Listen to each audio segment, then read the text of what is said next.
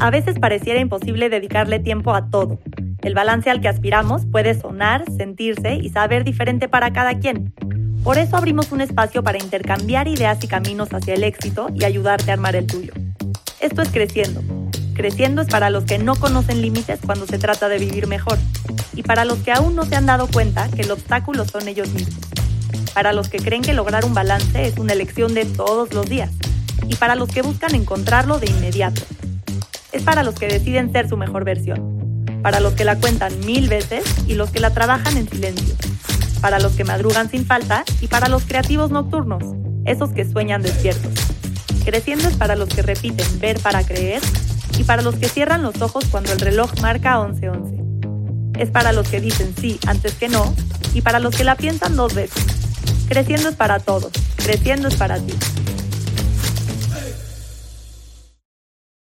Creciendo con Piki Martínez.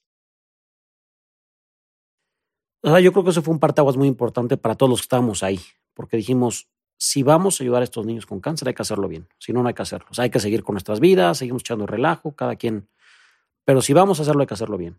Y creo que ese fue como el primer parteaguas en decir, pues venga, vamos a tratar de no profesionalizar porque tienes 17 años, ¿no? Este, pero pues vamos a tratar de ser constantes, vamos a tratar de todo esto y una doctora nos dijo ese día, oye, está padrísimo lo que hicieron en diciembre en Casa de la Amistad, está increíble esto que hicieron ahorita en el Día del Niño aquí en la escuela, pero pues acuérdense que estas dos fechas son las que más gente quiere ayudar o más gente ayuda, pero los niños están enfermos todo el año.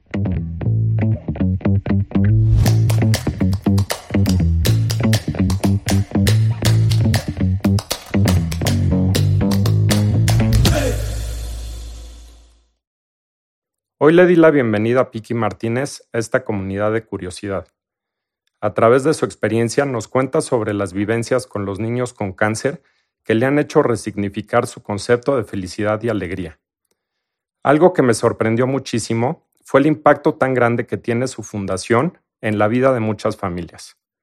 Entre lo que nos enseña el cómo encontró su verdadero propósito es algo que creo que te puede ayudar a vivir encontrando el tuyo.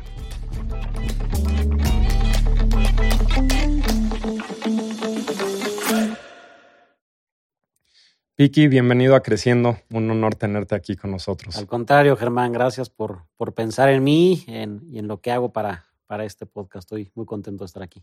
Qué padre. Oye, antes de entrar en toda la historia de cómo empezaste en este tema del altruismo, platícanos cómo fue tu primera experiencia con un niño con cáncer. Híjole, fue el 23 de diciembre del 2003, o sea, porque fue la fecha en la que nace Doctor Sonrisas. Eh, nunca había tenido contacto yo con algún niño con cáncer ni nada. Eh, me acuerdo que por la película de Patch Adams, que es esta película que para quien no la haya visto, es la película de Robbie Williams que interpreta a este doctor gringo, que se empieza a enfocar mucho más en la persona que en el paciente. Tiene una frase muy padre, ¿no? Que dice, cuando tú tratas al paciente ganas o pierdes, cuando tratas a la persona siempre ganas. Eh, en una parte de esa película va a visitar niños con cáncer, entonces como que trae la inquietud y el 23 de diciembre del 2003, con un grupo de amigos de la prepa, nos fuimos a la Casa de la Amistad. Este, digo, antes de eso hay una historia muy padre, que fuimos al mercado de Sonora a comprar juguetes, al mercado de Coyoacán a comprar disfraces. José Manuel Agudo formaba parte ahí del Casa de la Amistad. ¿Lo, lo conoces? No lo conocí. Ellos en algún momento nos invitaron y también también fuimos con ellos. tuvieron. Sí. sí, es un patronato gigante, ¿no? Es que es una, un lugar espectacular. Lo que hace la Casa de la Amistad es, tendría que replicar, ojalá y se replique en más lugares en México, porque es un lugar espectacular. Eh, que es un albergue, para la gente que no sepa, la Casa de la Amistad es un albergue, que son estas casas que para los niños que tienen cáncer, que vienen de otras partes del país, ahí les dan hospedaje, les dan transporte, les dan alimentación, los apoyan con medicamentos, etcétera, este, y lo hacen muy, muy bien. Y mi primer contacto fue ahí, creo que fue un día que tal vez no me fijé tanto, porque cuando estás con los niños tienes la suerte de que antes de ver al paciente ves al niño, o sea, está echando relajo, se sube al árbol igual que tus hijos, se portan mal, este, te hacen bromas. Y pues sí, la única cosa es que de repente ves a uno en silla de ruedas o a los niños sin pelo o lo que sea, ¿no? Pero creo que lo que más me llamó la atención de ese día fue ya cuando estaba acabando el evento me senté con una mamá. O sea, mientras estaban partiendo la piñata me senté con la mamá. ¿Tú tenías 18 años? 17 años. 17 años. Entonces le pregunto a la mamá, a ver, platícame qué es esto, ¿no? ¿Qué es esta casa? ¿Dónde estamos? Y ya me empieza a platicar lo que les comentaba ahorita, que era un albergue para los niños, que las familias. Y me dice, pues mi hijo tiene una enfermedad que se llama leucemia. Este, la última quimioterapia que le dieron a mi hijo fue la semana pasada. La siguiente quimioterapia está dentro de dos semanas. Ah, todo me hacía sentido. Y le dije, oye, es 23 de diciembre, ¿por qué estás aquí, no estás en tu casa allá de un pueblito entre la Sierra de Puebla y Veracruz? ¿Por qué no te vas a pasar Navidad a tu casa y Año Nuevo y regresas el 15 de enero? Pues es ¿no? lo que la lógica te dice que, que le preguntes. Y se voltea y me dice, porque no tengo el dinero para pagar el camión para irme y regresar. O sea, si me voy no tengo dinero para regresar y no si lo vaya a tener. Mi prioridad es mi hijo. Y como que creo que fue como el primer despertar, como el primer sape que te da la vida. Yo me acuerdo que al día siguiente con mi familia, todo lo que nos regalábamos de Navidad lo transformaba en boletos de camión. O sea, si a ti te daban un chaleco que costaba dos mil pesos, decía siete boletos de camión. A mí me daban mi camisa del América y decía cinco boletos de camión. Este, o sea, como que y pues creo que fue un momento muy importante pues, porque me di cuenta en el que yo podía hacer algo para ayudar a esas familias, ¿no? Y que creo que tenía que hacer algo para ayudar a esas familias. Y de ahí fue como empezamos. Al poco tiempo, a los seis meses, hicimos un evento en la escuela y poco a poco fue como creciendo Doctor Sonrisas. Entiendo, o sea, de, de, esa experiencia que tuviste yendo, yendo al, era un hospital, ¿no? Sí. Era un hospital. Eh, ¿Previo a eso tuviste alguna otra experiencia similar o fue ese el parteaguas que dijiste de aquí soy? Cero, o sea, gracias a Dios nunca había tenido un caso de cáncer en mi familia, ni en amigos, nada. O sea, fue la primera experiencia de, ver y de conocer al cáncer. Oye, y antes que nos platiques los programas y cómo, cómo ha, evolucionado Doctor Sonrisas, platícanos un poco de ti, de tu infancia, ¿no? ¿Cómo eras, cómo eras de chico? ¿Cómo, ¿Cómo eras con tu familia, tus hermanos? Pues mira, soy el menor de cinco hermanos. Este, tengo tres medios hermanos, una hermana y yo, pilonzazo. Entonces, este, siempre fui muy inquieto, muy, o sea, sí, era hiperactivo literalmente, o sea, estaba medicado, estaba en una escuela especial porque sí era muy desmadroso. Este, siempre he sido muy, o sea, me dices, oye, pásame el libro y en lo que voy por el libro ya se me olvidó y traje todo menos el libro. Este, todo el tiempo muy deportista, justo platicábamos de este amigo en común que tenemos, entonces su papá me involucró muchísimo en ir a jugar tenis, nos llevaba a correr, nos llevaba a andar en bicicleta, CU, este, o sea, siempre fui, traté de hacer mucho deporte, eh, muy amiguero, eh, vivía en una privada que éramos muchas casas había un parque enfrente, entonces mi casa siempre era como el punto de reunión de todos. Eh, pues creo que tuve una infancia muy feliz, mis papás se, divorciaron cuando yo era chico, este, pues que evidentemente a, esa edad a todos nos duele mucho. Pero por otra parte también tuve muchas personas, papás de amigos que vivían ahí en la privada, entre ellos el papá de Caco, que como que me adoptaron, por así decirlo. Entonces tenía como varios papás por todos lados. Este, y creo que es eso, fue una infancia que, pues, que fui muy feliz, me encantaba echar relajo, me encantaba estar ahí que en el parque con mis amigos, con mis amigos en la casa, muy familiar. Este, y así fue. ¿En qué escuela estudiaste? Híjole, pasé por muchas. Primero empecé en el Oxford, que es de los legionarios. Después, como pues era una escuela que no era para mí por el tema del déficit de atención, me pasaron un especial que se llamaba el Centro Pedagógico de la Jusco, que eran salones chiquitos de ocho personas, pues para controlar un poquito eso. Y secundaria y prepa me fui al Seika, que ya es de los legionarios, este, pues que eran colegios grandes y que toda la secundaria y la prepa me, fui, me fue pésimo. O sea, de verdad, siempre fui tuve el récord de los seis años, era el peor promedio de toda la generación, siempre, o sea, entre el relajo y que no ponía atención y que me valía, siempre estuve reprobado por todos lados y después me fui a estudiar a la Universidad de Monterrey, a la Universidad de Monterrey. Es, curioso lo que mencionas, ¿no? O sea, muchas veces en la forma en la que está hecha la, educación, yo creo que en el, en el mundo eh, catalogan a las personas, ¿no? Eh, es buen estudiante, va a tener futuro o no. Y pues hay justamente, ¿no? Tanto educación y cualidades de las personas para todo. Claro. Claro ejemplo de lo que estás haciendo y de la evolución y el entusiasmo que tienes en lo que, en lo que te dedicas hoy. Platicabas que fuiste en dos etapas de tu vida en la escuela de, legionarios. Este, entiendo que, que, tus papás tampoco eran clavados religiosos y demás, em, pero pues tú tuviste una, una experiencia pues, más profunda en determinar si en algún momento tenías vocación para, para irte padre o para eh, hacer alguna cuestión misionera, ¿no? Eh, ¿Cómo fue esta experiencia? Pues mira, a través de todo esto de Doctor Sonrisas, en estos colegios siempre tienes como el director es un sacerdote, tienes este, como los prefectos son sacerdotes, eh, te empiezan a bueno, empecé a involucrar con ellos poco a poco. La verdad es que creo que yo no era religioso, como tú bien lo dices, o sea, sí, éramos católicos, bautizado, tenía la Virgen en mi casa, este, íbamos a misa en Navidad, este, pero muy, muy, muy light, ¿no? Muy, muy casual. Con los padres me empecé a involucrar mucho. Eh, me fui ocho años de misiones en Semana Santa, que te vas una semana a las, a las, comunidades. Siempre me empezó a gustar mucho este tema de ayudar de diferentes maneras. Eh, después, acabando la prepa, me fui a vivir con ellos un año, no con un tema de vocación, creo que ahí es un tema de... Se me antojaba mucho como esa parte del salirme de mí, este, y dedicarme un año a ver qué pasaba. Te mandan un destino que no sabes cuál va a ser. ¿Pero en este, México? No, a mí me tocó irme a Chicago y a Denver. Este, vives en una comunidad con los padres eh, y estás haciendo actividades con jóvenes, con chavos este, de primarias, de secundarias, con señores, das pláticas, organizas retiros, este, diferentes actividades. Eh, y así fue como me iba involucrando y la verdad es que he encontrado en Dios, o sea, creo que en la religión, pero te diría que en Dios he encontrado algo que, que muchas veces es bien difícil, porque sí, mucha gente dice, oye, qué padre lo que hace, está increíble, pero también hay momentos bien fuertes, ¿no? El, el, que te encariñas con los niños es una realidad y te encariñas muchísimo. Y que te duelen las desigualdades, te duelen muchísimo. Y que te enteras que un niño se está muriendo en el hospital porque no tiene un medicamento, pues no es fácil, o sea, te, te, engancha. Y creo que he encontrado de repente en Dios esa parte en la que, pues como ir con un psicólogo, ¿no? Mucha gente me dice, oye, tú vas con psicólogos, con tanatólogos. La verdad es que nunca, este, o empecé con una psicóloga por curiosidad hace muy poquito tiempo, hace un mes, dos meses.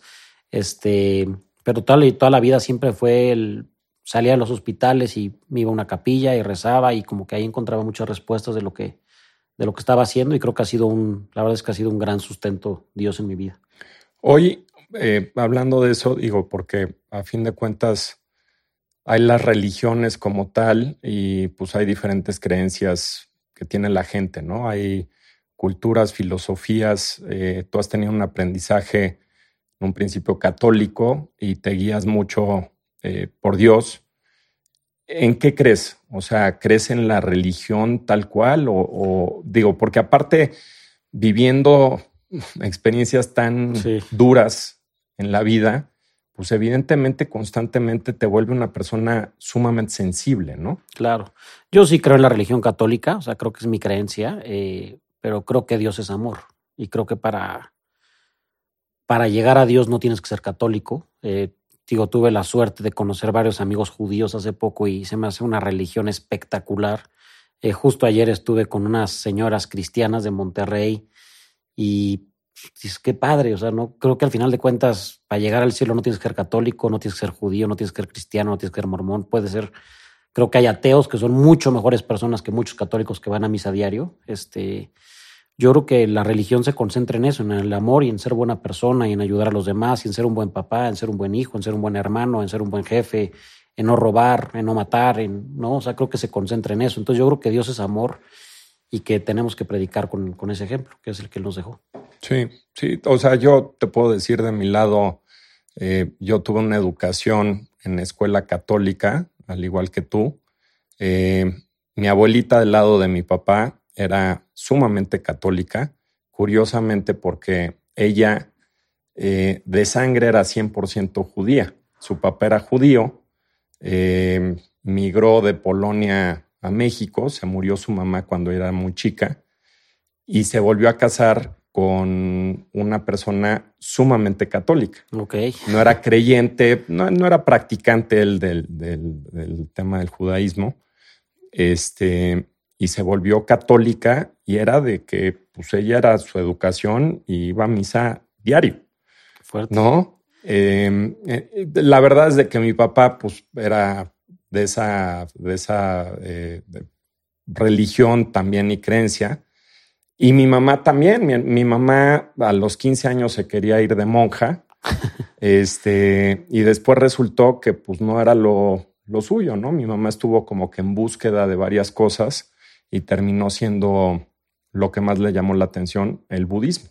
Órale, qué padre. Entonces, pues siempre ha sido como que una mezcla en mi vida, ya sabes, de diferentes tipos de educaciones y pues vas fijando tú tus diferentes parámetros, pero coincido contigo que pues lo más importante es ser una buena persona, ¿no? Y en lo que coinciden las religiones y la filosofía, las diferentes filosofías, pues la base de los mandamientos, ¿no? Sí. Y si te portas bien y eres buena persona y demás, pues lo que creas que pase cuando te mueres, pero pues lo importante es cómo eres en esta vida y, que seas congruente, ¿no? Sí, 100%. Mi esposa da clases de yoga, entonces igual está muy metida con todo el tema. es muy católica ella, este, pero pues, tienes muchos aprendizajes del, de, budistas.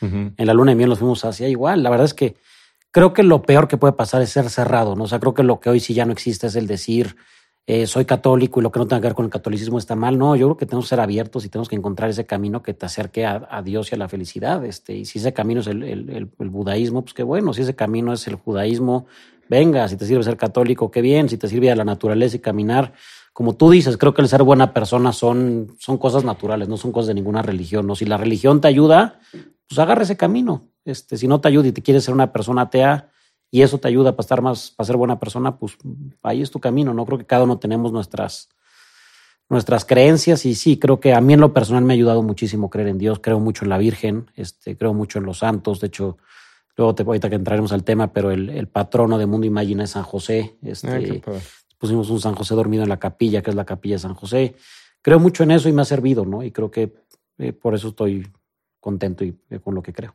Qué padre. Oye, entrando ya un poco en, materia, ¿no? Eh, platicabas que en el 2003 es cuando inicia Doctor Sonrisas. Vas a este hospital, conoces de alguna forma pues cómo viven los niños con cáncer y después, ¿qué pasa? Bueno, después de ahí hicimos un evento en el colegio, en el SEICA. Este, le pedimos a los padres que nos prestaran el patio. Entonces, entre grupo de amigos y amigas, este, hicimos una actividad de rentar cuatro juegos inflables. Este, y tú que eras del grupo de amigos te decía, oye, sabes que hasta una manualidad. Entonces hacía el puestito este de donas que los niños comen, como esas fiestas y así. Eh, y fue un día muy divertido, fueron los niños, digo, igual muy desorganizado, pero pues dentro de todo todos muy contentos. Y me acuerdo que un grupo de amigas había hecho una actividad en una mesa los niños escribían cuál era su sueño, sin que Doctor Sonrisas hiciera sueños. Doctor Sonrisas era el evento que te platico y eso, ¿no? O sea, y el nombre pues era porque lo habíamos puesto así más o menos. Y ya al final del evento que se habían ido los niños, estábamos leyendo los sueños y abriendo uno decía, mi sueño es tener cáncer como mi hermano para que mis papás me quieran. Y creo que todos en la mesa como que fue un tema de, o sea, yo creo que eso fue un parteaguas muy importante para todos los que estábamos ahí, porque dijimos, si vamos a ayudar a estos niños con cáncer, hay que hacerlo bien. Si no, no hay que hacerlo. O sea, hay que seguir con nuestras vidas, seguimos echando relajo, cada quien.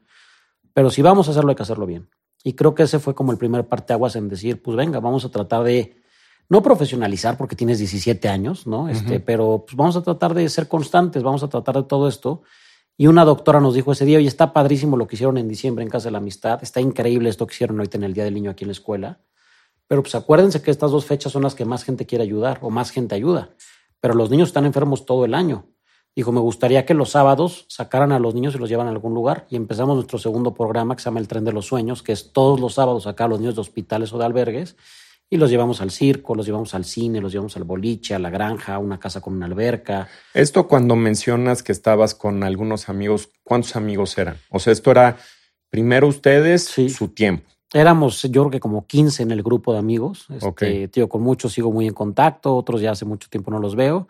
Este, y eran amigos de la escuela, de la generación, este, que el mismo padre nos juntaba y nos iba poniendo como de repente uno de una generación de abajo que tenía una, este, una inquietud por hacer algo por los demás, este, entonces lo sumaba al grupo, otro se salía, otro tenía novio y se iba, entonces como que iba cambiando mucho. Eh, pero sí éramos más o menos como 15, yo creo. Eran 15 amigos. Y, bueno, me, me, estabas, perdón, te, interrumpí. Me estabas platicando, los sábados llevaban. Los sábados llevamos a los niños a estos lugares y un día nos dijo, no, está increíble lo que hacen los sábados, pero ¿por qué entre semana no van a los hospitales? Pues, pues sí, pues vamos entre semana, que es ahí donde está, donde están los verdaderos trancazos, ¿no? Entonces empezamos a ir a los hospitales a visitar a los niños. Eh, mucha gente por el nombre de Doctor Sonrisas piensan que vamos como payasos de hospital, como esto, estos se llaman clowns hospitalarios, que es hay muchas fundaciones espectaculares, risoterapia, doctor payaso. Nosotros no, nosotros vamos como estás vestido tú, como estoy vestido yo, como están vestidos ellos.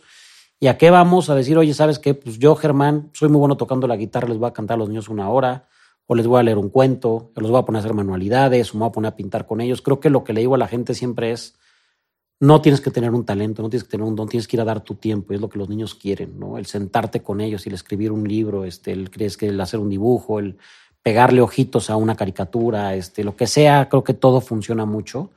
Eh, después de eso, pues después de visitarlos todos los días, después de ver los fines de semana, empezamos a decir, tenemos un chavito que su sueño es conocer el Estadio Azteca.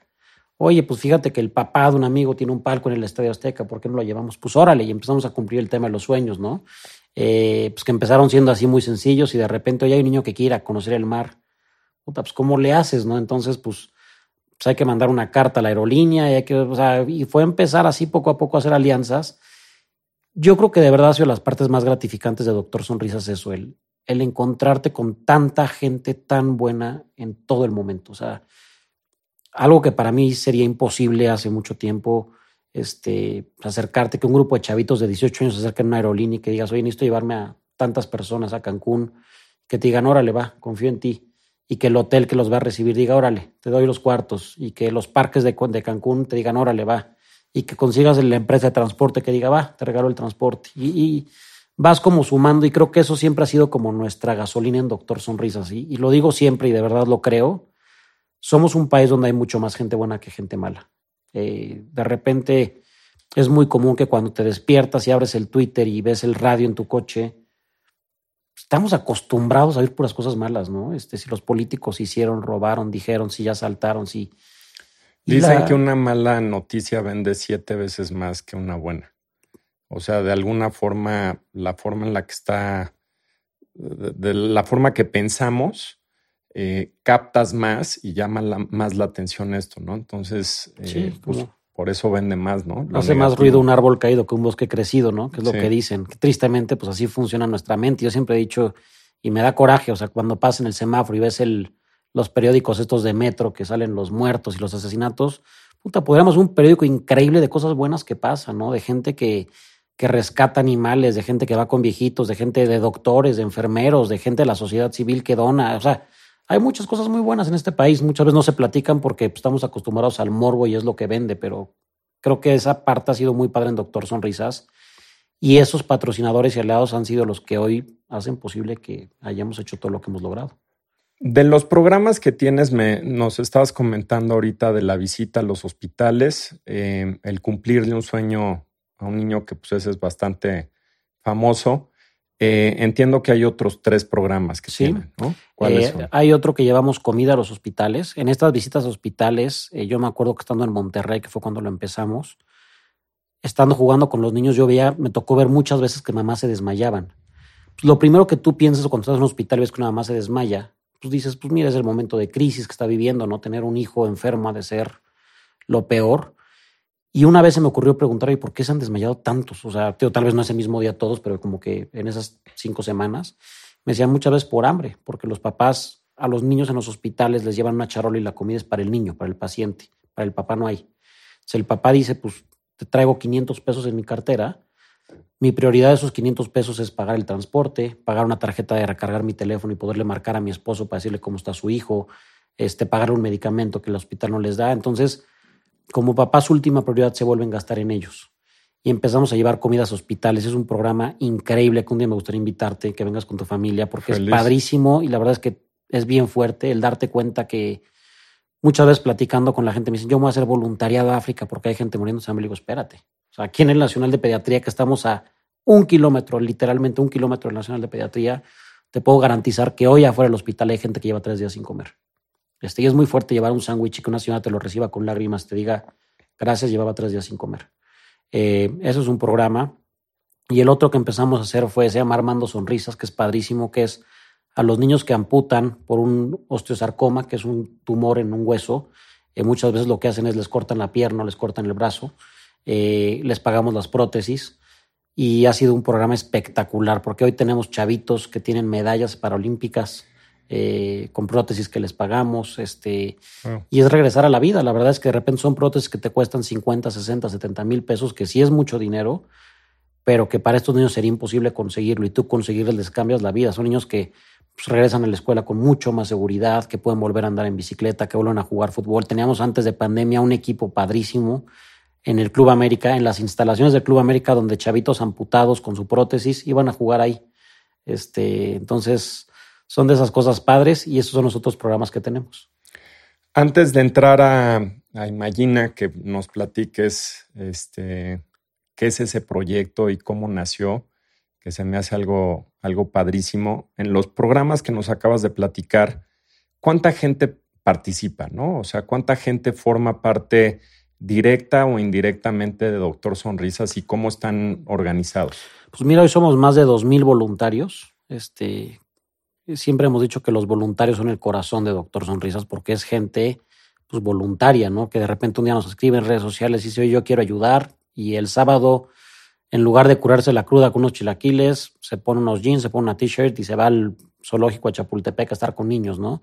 Son más de 2.000 voluntarios, tenemos presencia en 20 ciudades del país, en cuatro diferentes países de Centro y Sudamérica, todo operado con gente voluntaria. Eh, a ellos, a estos voluntarios les damos cursos continuamente de tanatología, de psicología, este, de higiene hospitalario, de trato con pacientes, de actividades que pueden hacer, qué decir, qué no decir, cosas así. Pero son ellos. La verdad es que gracias a ellos es donde podemos llegar a tanta gente que, que lo necesita. ¿Cómo definen a qué niño hacerle un sueño? ¿Cómo funciona el proceso? Siempre el paso número uno es con la carta del doctor. O sea, no podemos cumplir un sueño de ningún niño si el doctor no lo tiene autorizado. Eh, ahí es como un trabajo mucho en comunicación con los médicos, decir, oye, mira, a ver, este niño, digo, en los casos más extremos, si este niño va a entrar a una cirugía la siguiente semana o ya está en cuidados paliativos, si se lo van a llevar, llévenselo ya, que está estable hoy. Eh, yo autorizo que la siguiente semana pueda ir a Cancún y que el riesgo es mínimo. Eh, ese es como el primero, ¿no? Como el tema de urgencia médica, que es un tema de vida o muerte. El segundo siempre es pues, que el niño esté en condiciones de viajar, que el doctor autorice que esté en condiciones este, y que cuadre, ¿no? Porque muchas veces dicen, quiero conocer a Shakira. Pues es que Shakira viene hasta diciembre, entonces pues mientras cuadren las fechas, eh, pues lo, vamos haciendo. O de repente quiero conocer a jugadores de la América y están en, el, en pretemporada en, otros países. Este, pero la verdad es que es raro que se nos empalmen. ¿no? hay temporadas que sí, prácticamente podría decir que diario se hace un sueño, por lo menos en Ciudad de México. Si sumamos lo de las filiales, yo te podría decir que estamos en un promedio de dos, tres sueños al día, los que se hacen Doctor Sonrisas. Eh, antes de pandemia, una vez a la semana estábamos llevando a cinco niños a conocer el mar, una vez al mes a grupo de cinco niños a conocer Disneylandia, que también son mil cosas para lograrlas, sacar las visas, pasaportes, boletos, entradas a los parques, pero de verdad lo que te decía, o sea, si hay tanta gente buena que se logra hacer eso, este, con pandemia, pues lógicamente se ha ido limitando mucho. Eh, no queremos exponer a los niños y todavía no hay tanta flexibilidad como lo había antes. Este, pero la verdad es que sí no es un tema que se nos haya empalmado mucho el decir, híjole, ojalá algún día se nos, nos pase eso, todavía no. No, bueno, eso es increíble. Hoy de esa participación de, de voluntariados, hablas de alrededor de 2.000 voluntariados. ¿Cuánta gente está de fijo en Doctor Sonrisas? Somos 15 personas en Doctor Sonrisas y 13 en Mundo Imagina, que ahorita platicaremos el proyecto. Pero de estos 15 tenemos psicólogos, tenemos gente que se encarga de estarle dando seguimiento a las filiales, este, diseñadora gráfica, la contadora, eh, un grupo de gente que se encarga del tema de los sueños, este, de seguimiento a pacientes. Eh, y es un equipo, la verdad, bien padre. O sea, creo que es gente que, que están ahí porque son muy apasionados de lo que hacen. Yo siempre tengo mi, mi teoría eh, de que no contrato eh, gente buena, que contrato buena gente, ¿no? Y creo que ha funcionado mucho eso, porque pues a final de cuentas en Doctor Sonrisas lo que importa no es tu expertise, ni tienes que ser un ingeniero especializado en nada, o sea, tienes que ser, tener un buen corazón y ganas de compartirlo con los demás, y esa fórmula nos ha funcionado muy bien. Platicabas em, hace rato de Casa de la Amistad, em, y lo que ellos hacen pues también es increíble. ¿Tú has hecho mancuerna con alguna otra fundación? Em, digo, ligado con los temas de cáncer? Sí, muchísimo. Por ejemplo, con Make a Wish trabajamos mucho. Eh, por ejemplo, nosotros algo que no hacemos en Doctor Sonrisas es cumplir sueños materiales. Eh, si el niño quiere un iPad, una laptop, un Nintendo, salvo ocasiones muy especiales que el niño va a estar internado mucho tiempo, se le da un, un Nintendo, su laptop, lo que sea, ¿no? Pero son cosas muy específicas, pero normalmente no damos cosas materiales. Make a Wish sí. Entonces canalizamos los casos con Make a Wish. O hay veces que Make a Wish no puede llevar niños a Cancún por alguna razón, nos los manda a nosotros. En los hospitales trabajamos mucho con doctor payaso, con risoterapia. De hecho, justo ayer estuve, vengo regresando de un congreso en Los Cabos, eh, que son, es una alianza para, a beneficio de niños con cáncer, donde somos más de 60 fundaciones trabajando de la mano. Hoy nos pusimos como meta este año eh, que el objetivo de la alianza va a ser todos por Oaxaca. Hay un hospital en Oaxaca muy descuidado. Nos platicaban las circunstancias, la verdad, muy impactantes. O sea, prácticamente si a tu hijo le dio cáncer y tiene que tratarse en el hospital de Oaxaca, prácticamente su probabilidad de vida es muy, muy baja. Entonces, queremos volcarnos las 60 fundaciones como adoptar este hospital, mejorar las condiciones, remodelarlo, arreglarlo. Y ahí vamos a trabajar de la mano de muchas fundaciones, ¿no? Pero yo sí, la verdad es que siempre he sido muy abierto a... algo de lo que hace Doctor Sonrisas precisamente es eso, el trabajar con Casa de la Amistad. Vamos a la Casa de la Amistad a estar con los niños, sacamos a los niños de Casa de la Amistad y los llevamos a las actividades, eh, con Casa de la Sal, con San Vicente, con San Judas Tadeo, con Luz de Vida, este, con Amang, con muchísimas fundaciones. Lo que hacemos es eso, es ser como un proveedor de servicios para ellos, por así decirlo. Padrísimo. Oye, y de los niños eh, que le cumplen un sueño, ¿cuántos de ellos están en etapa terminal? ¿Cuántos se terminan curando? ¿Hay alguna estadística? Pues mira, en México las estadísticas de, cáncer son muy malas. De hecho, generalmente lo que hace el gobierno es que se basa muchas veces en lo que pasa en Estados Unidos. Eh, lo que se dice es que en México, promedio, entre cada año se detectan entre 5 y 7 mil casos de cáncer infantil. Eh, el promedio de vida de México está entre el 60 y 65%. Yo creo que ha bajado últimamente por todo el tema de desabasto que hemos estado escuchando, que es una realidad eh, y mucho más fuerte de lo que mucha gente piensa. Eh, y lo que yo sí he visto y de verdad creo que es la parte que más me gusta compartir cuando platico de Doctor Sonrisas y creo que es el porqué de lo que hacemos, es la cantidad de casos que tenemos de niños que están médicamente desahuciados. En la parte para la gente que no está familiarizada, el término desahuciado es cuando tú le dejas de dar tratamiento al niño para que se cure y lo que haces es hacer que el dolor sea el menor posible en esos últimos días, ¿no? Cuando el doctor dice ya no hay nada que hacer por este niño. Es impactante la cantidad de casos de chavitos que tenemos que están en esa etapa y los llevamos a Cancún y de verdad, Germán, no sabes, es que es, es magia. Llegan al aeropuerto y están en su silla de ruedas con su cobijita, con su gorrita, no te voltean a ver a los ojos, la mamá preocupada porque el niño lleva tal vez tres días sin comer bien o cinco días o, un mes. Pasas el arco de seguridad del aeropuerto, empiezan a ver los aviones y el sueño empieza desde ahí, ¿no? El, sueño empieza desde que el niño se va a subir a un avión y llegan a un hotel que es el Moon Palace, que es un hotel cinco estrellas espectacular y los reciben. O sea, el dueño del hotel nos dice, lo recibimos mejor que el presidente y es real. Se desviven cuando llegan los niños y sale el chef del restaurante y les hace una pizza especial y los colaboradores les dan una bienvenida increíble y van a los parques y liberan tortugas y nadan con delfines. Es un sueño bien, bien padre. Y es impactante ver el cambio. De repente a las tres horas, la mamá empieza a estar preocupada porque el niño está comiendo un plato de chilaquiles. Dice, mi hijo lleva tres meses sin comer eso. No sé cómo vaya a reaccionar. Pues no, no reaccionó. Y se mete a la alberca seis horas. Hay muchos amigos que me dicen, por favor, llévame cuando vayas a cumplir un sueño a Cancún o a Disney y les dije, se los prometo que es el viaje más cansado que van a hacer en su historia. O sea, a las seis de la mañana tienes al niño tocándote en la puerta y diciéndote, vamos a nadar. Déjame primero desayunar, vamos a nadar. Y dices, pues sí, o sea, ¿no? Como que vuelves a poner en, en, contexto muchas cosas que de repente perdemos eh, esa capacidad de asombro por esos pequeños detalles, ¿no? De meterte al mar y maravillarte por lo que es un mar y ponerte unos visores y ver un pez y wow, vieron un pez, ¿no? Este, o liberar una tortuga, nadar con un delfín se suben al tobogán 70 veces. O sea, hay veces que de repente dicen, de verdad está enfermo. Yo me acuerdo en un sueño con el América, eh, que fue el niño centenario, que se llama César Augusto. Este, él es de Tabasco. Y me acuerdo perfecto que un día se acerca Rubén Zambuesa, que en ese entonces era de los, de los capitanes del América. Este, me dice, oye, dime la neta, la neta.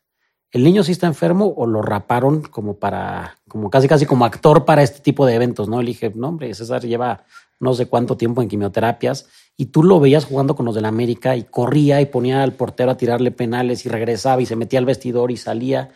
Y esa es la parte que hace la felicidad. Y lo que te decía al principio, que ya me desvió un poquito, es lo impactante que es la cantidad de casos que tenemos de niños que están desahuciados y que después de cumplirles el sueño, muchos de ellos hoy se han curado. Que médicamente dicen, yo no puedo explicar cómo ese niño está curado, cómo ese niño retomó su quimioterapia. Es impresionante es que muchas veces eh, en este tipo de enfermedades se mueren de tristeza, ¿no? Sí, pierden todo. O sea, lo que yo le, lo que yo digo a la gente es, si tú ves la realidad de un niño de estos, cómo les cambias la vida, cómo la enfermedad les cambia la vida, cuando se enteran que es cáncer, dejan de ir a la escuela, dejan de vivir en su casa, dejan de ver a sus hermanos. Hay muchas veces que los papás los abandonan, eh, amanecen en un hospital, y no es un hospital privado, es un hospital donde están en tu cuarto seis niños más, pasando momentos difíciles, que seguramente cada noche duermes mal. recibiendo tratamientos súper agresivos, como lo puede ser una diálisis, como lo puede ser una quimioterapia. Y de repente el niño dice, oye, en un mes me cambió la vida a 3000 grados, ¿no? ¿Y yo por qué quiero vivir?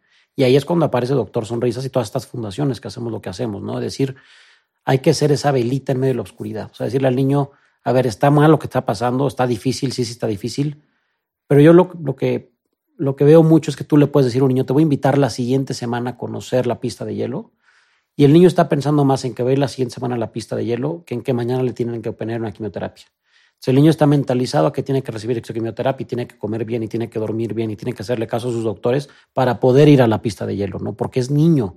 Y es lo que yo le digo a la gente, acuérdense que antes de ser pacientes son niños y tienes la ilusión de que les pasas una ranita y el niño está con su ranita toda la semana y la ranita se le escapó y el otro niño encontró la ranita mágica invisible y, son niños, ¿no? Como que perdemos esa parte de lo que es un niño, de esa ilusión. Entonces, sí es algo, la verdad, muy, muy padre el, darte cuenta la importancia que tiene la parte anímica y el efecto que tiene la parte anímica dentro de un tratamiento médico. Oye, de toda la gente que, que apoya eh, los diferentes programas, eh, los voluntarios, la gente que apoya de manera económica, ¿Tú has buscado hacer algo en conjunto para potencializar esto con el gobierno?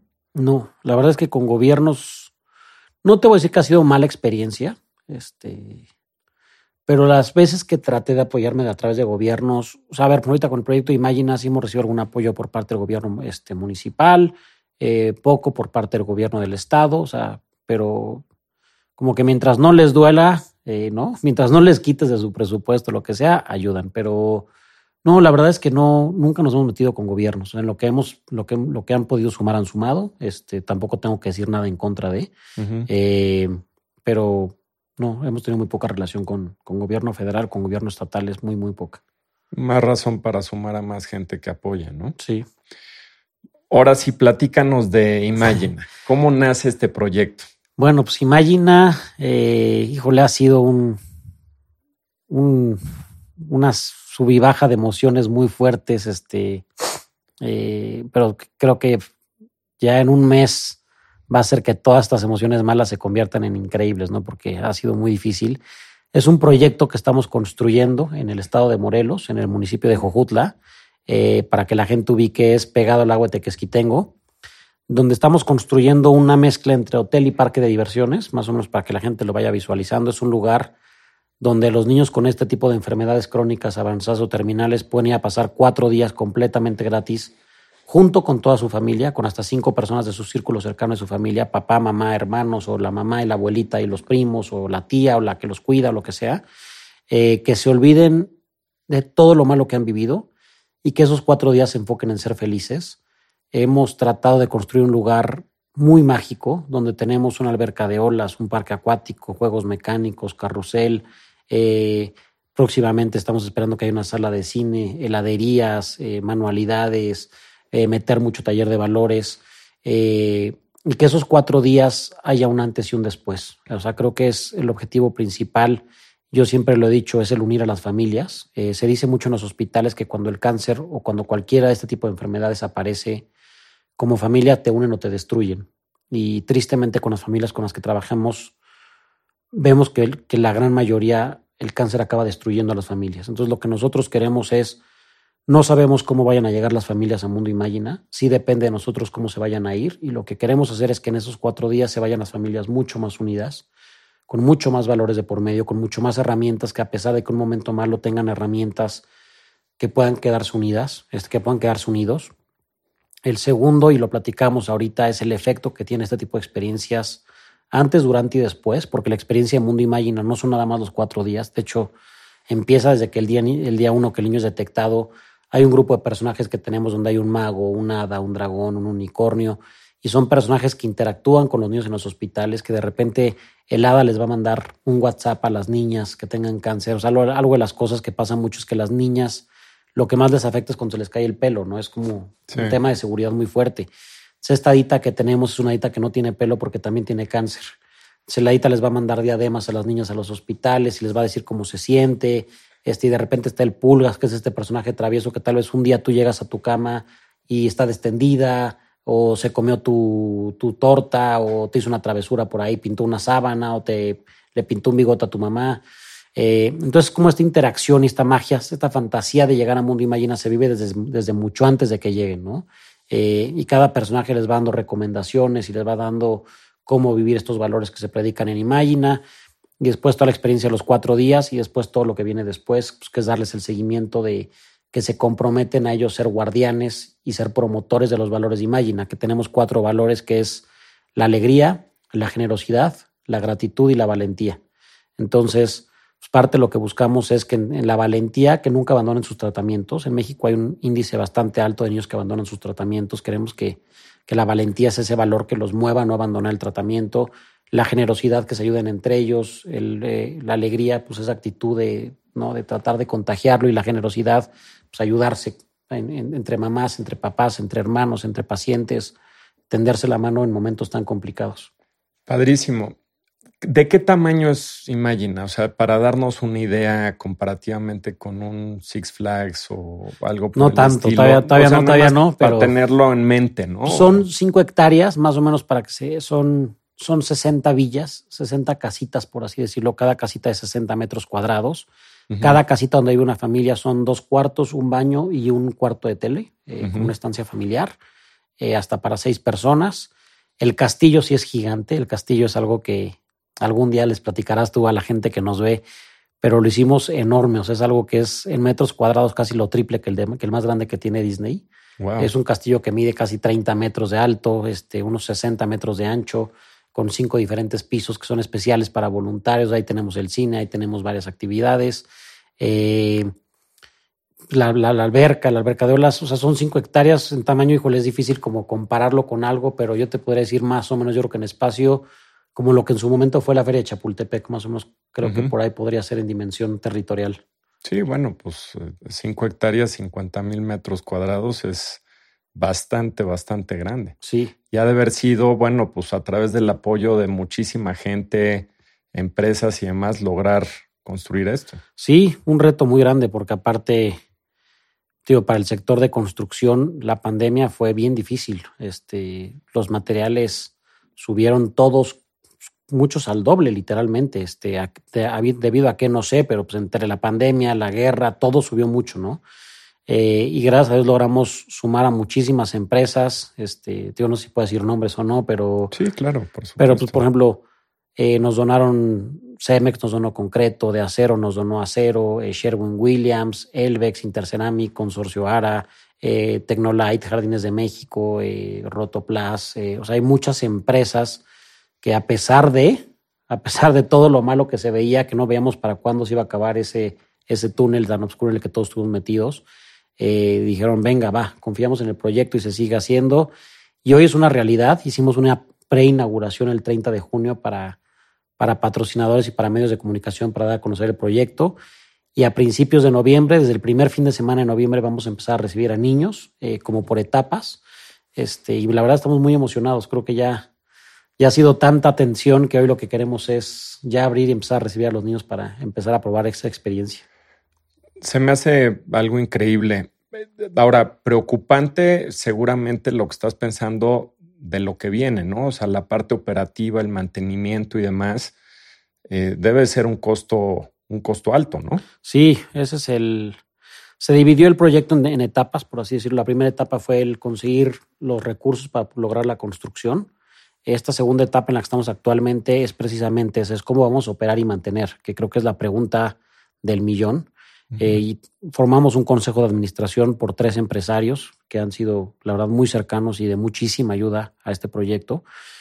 Lo que hicimos, uno de nuestros principales aliados, él no es consejero porque no viven aquí, pero son los hoteles Moon Palace. La verdad son unas personas, nunca les voy a dejar de echar flores, espectaculares. Este, tanto el dueño como sus hijos son cuates súper preparados, muy inteligentes.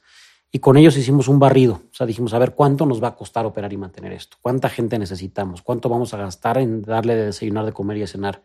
¿Cuánto se va a gastar en consumo eléctrico? ¿Cuánto vamos a gastar en productos de limpieza, en fertilizantes, en insecticidas, etcétera, etcétera, ¿no? Porque es una lista gigante.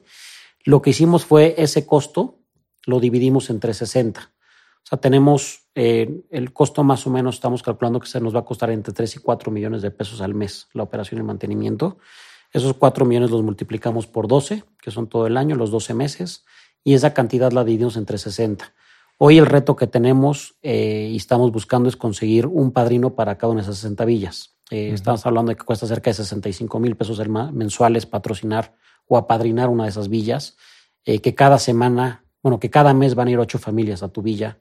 Y hoy el reto que tenemos es ese, conseguir estas 60 empresas. No ha sido fácil, no va a ser fácil, pero yo estoy seguro que sí podemos conseguir a 60 personas que digan, venga, aprieto, ¿no? Con mi empresa, con mi grupo de amigos. Hay, hay, hay empresas que están organizando grupos de generaciones del IPADE o de empresarios o de familias. Decir, oye, sabes que tal vez yo, yo solito no puedo, pero yo con mis cinco hermanos y con mis cuñados, pues, pues venga, la hago, ¿no? Este, entre todos ponemos un cachito. Y pues ahorita el reto es ese. Ahorita lo que me quita el sueño, entre el cierre de, bueno, hay muchas cosas que me quitan el sueño, pero el principal reto ahorita es conseguir estos 60 aliados este, y poder empezar ya el siguiente año a operar al 100% de capacidad. Pues lo que yo te puedo ayudar eh, con mucho gusto, digo, yo participé en el, consejo, en el consejo del Museo del Papalote. Y digo, algo padres que involucran a las empresas y de alguna forma también con temas de marketing em, se vuelven como patrocinios, ¿no? En, el que la marca se anuncia, la marca se está viendo y demás. Entonces hay ciertos programas que, que podrías hacer y con mucho gusto yo también te podría Seguro. apoyar en algunas ideas y demás independientemente de, publicitar el tema para que cada vez haya más gente que se sume. Me encantaría conocer ahí el expertise de lo que ha hecho el papalote.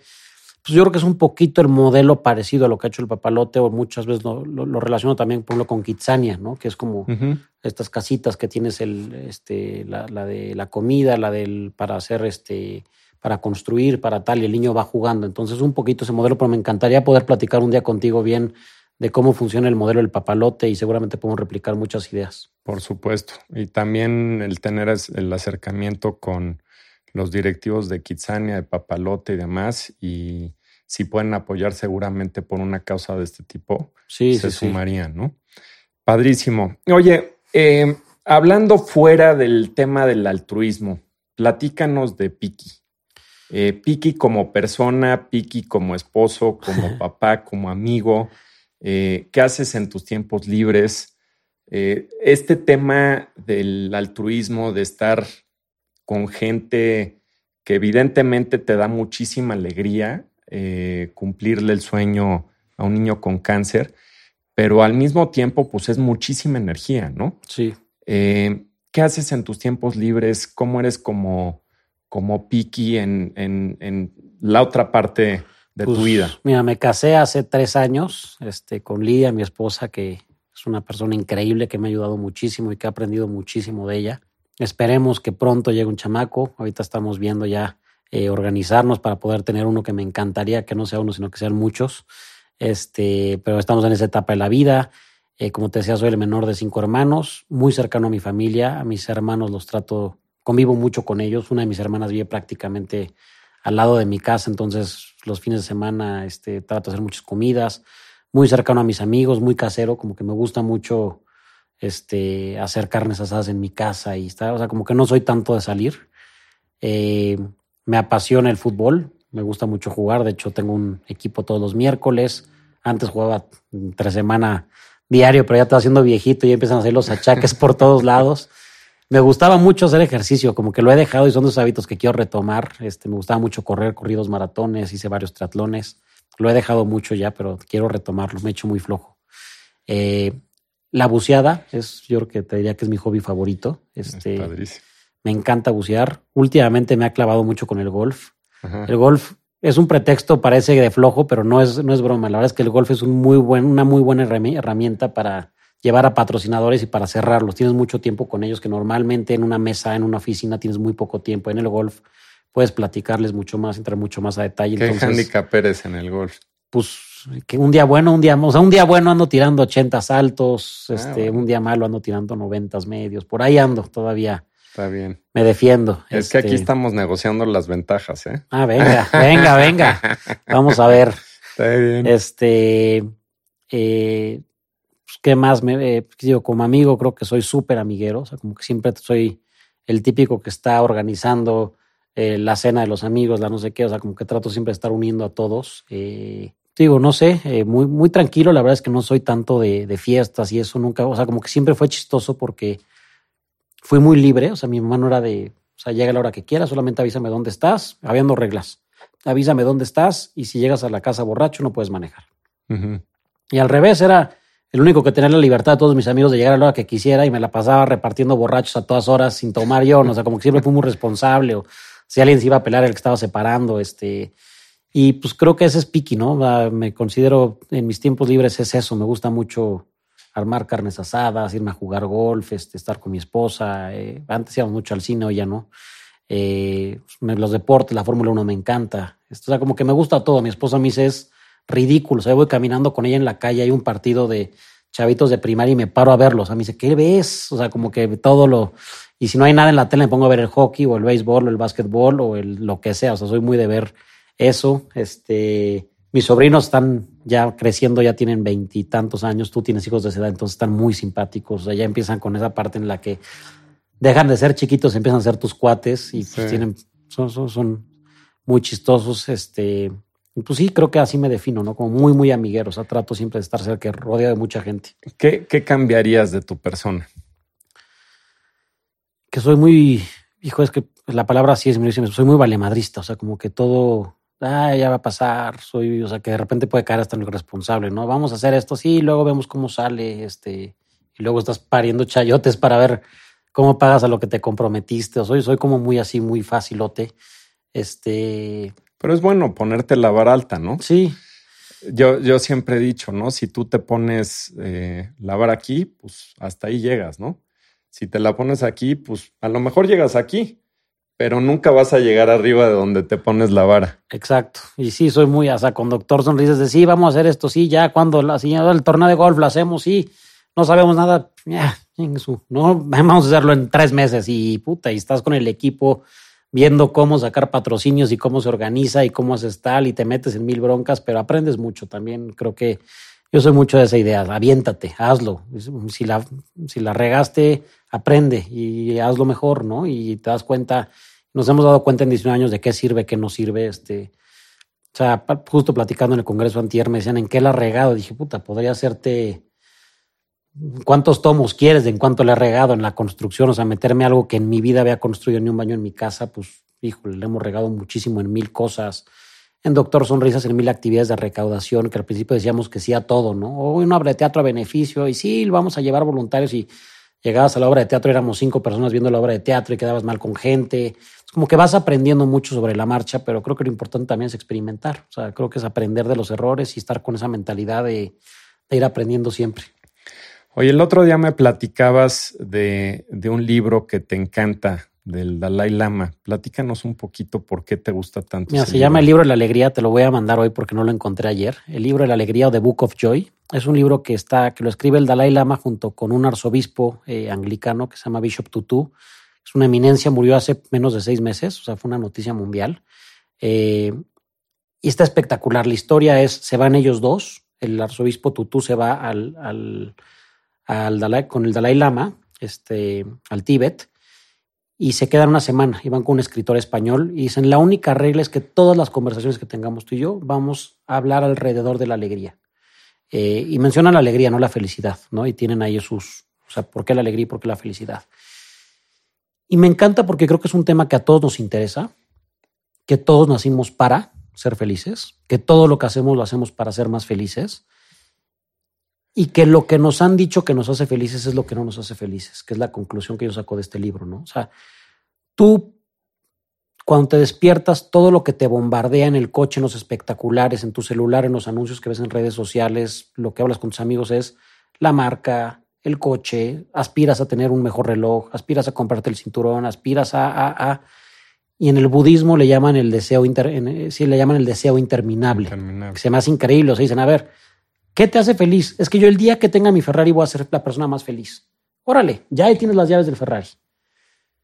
Sí, cabrón, pues salió el nuevo. Salió el que tiene tres pisos, cabrón, ¿no? Este, y el día que tenga mi casa en Cuernavaca, ese día ya, me retiro.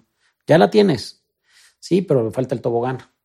Y, es el deseo interminable y es como nunca vas a llenar un, un, espacio que se llena con cosas materiales. Creo que esos espacios se llenan lo que ellos dicen, con el servicio, con el darte a los demás y lo que platicaban, ¿no? Creo que la mejor forma de darte a los demás es tu familia. Tener una familia es lo que creo que si hay una pregunta que yo puedo hacer en un auditorio de mil personas y es la única pregunta que puedes hacer que coincide es ¿qué es lo más importante que tienes? Mi familia.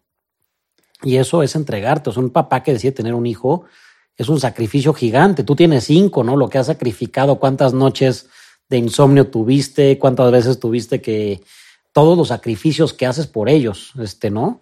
Eh, y el Dalai Lama habla mucho de eso, de decir la felicidad realmente se encuentra dando a los demás, siendo una buena persona, tratando de dejar una huella positiva en este mundo, tratando de buscar un impacto positivo en la vida de los demás y es lo que te llena. O sea, creo que siempre a todos nos ha pasado que de repente le das un billete de 50 pesos al señor que te, que te está poniendo las bolsas en el súper y te voltea a ver con esa cara y te quedas mucho más con esa sensación de decir, wow, qué fregón, este, pues, que con lo que compraste en el súper en ese día, ¿no? Que era lo que ibas a organizar tu comida o lo que sea. Entonces, para mí es eso, el compartir con la gente que realmente esto te hace muy feliz. O sea, lo que yo hago me hace muy feliz y sé que puede hacer feliz mucha gente y puede ayudar a mucha gente, el ayudar, el dar a los demás.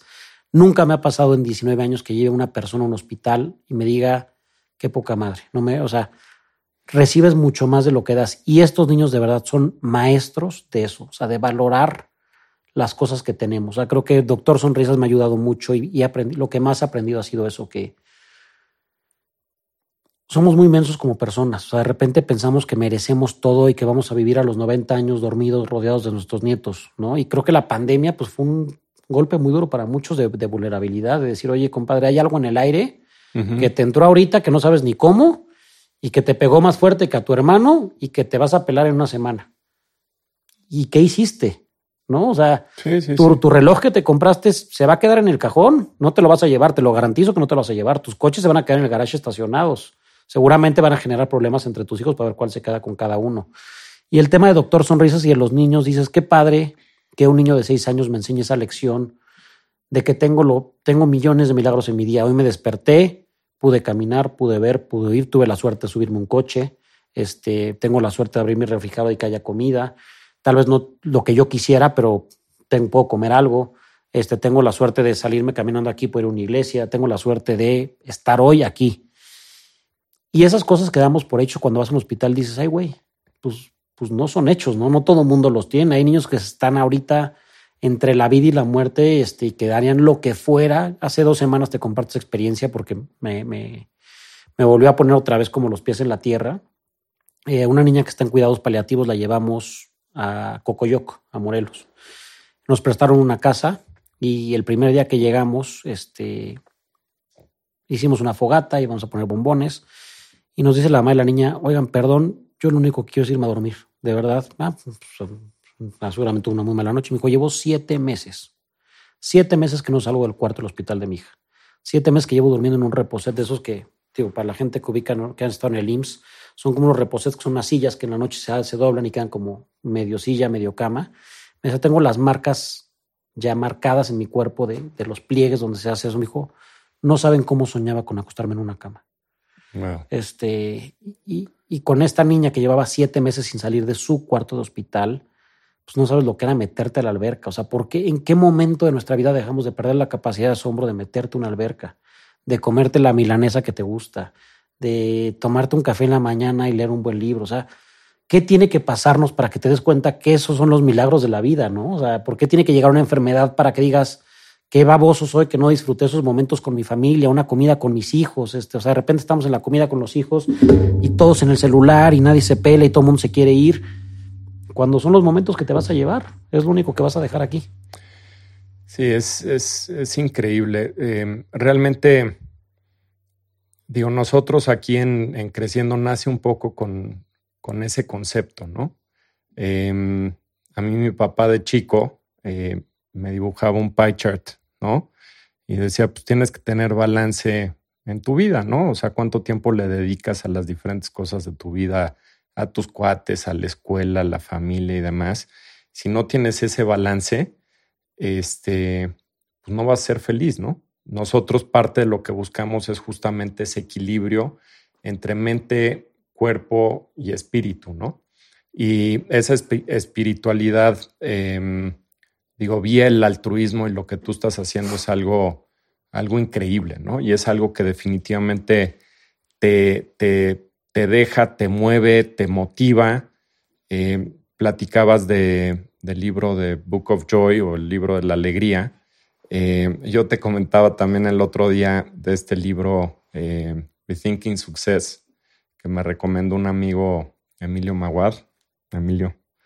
Este, y la verdad es un poco lo que estás mencionando, ¿no? O sea, muchas veces en automático la gente piensa que pues es oye, ¿cómo le hago para hacer más lana, para tener más, eh, tener un mejor trabajo, para tener un mejor sueldo? Y pues, ¿para qué? Para ganar más, ¿no? ¿Y qué vas a hacer con ese dinero? No, pues esto y esto y lo otro. Logras eso y después pues, quieres más. En este libro hablaba del, del fundador de, de Netflix. Ok.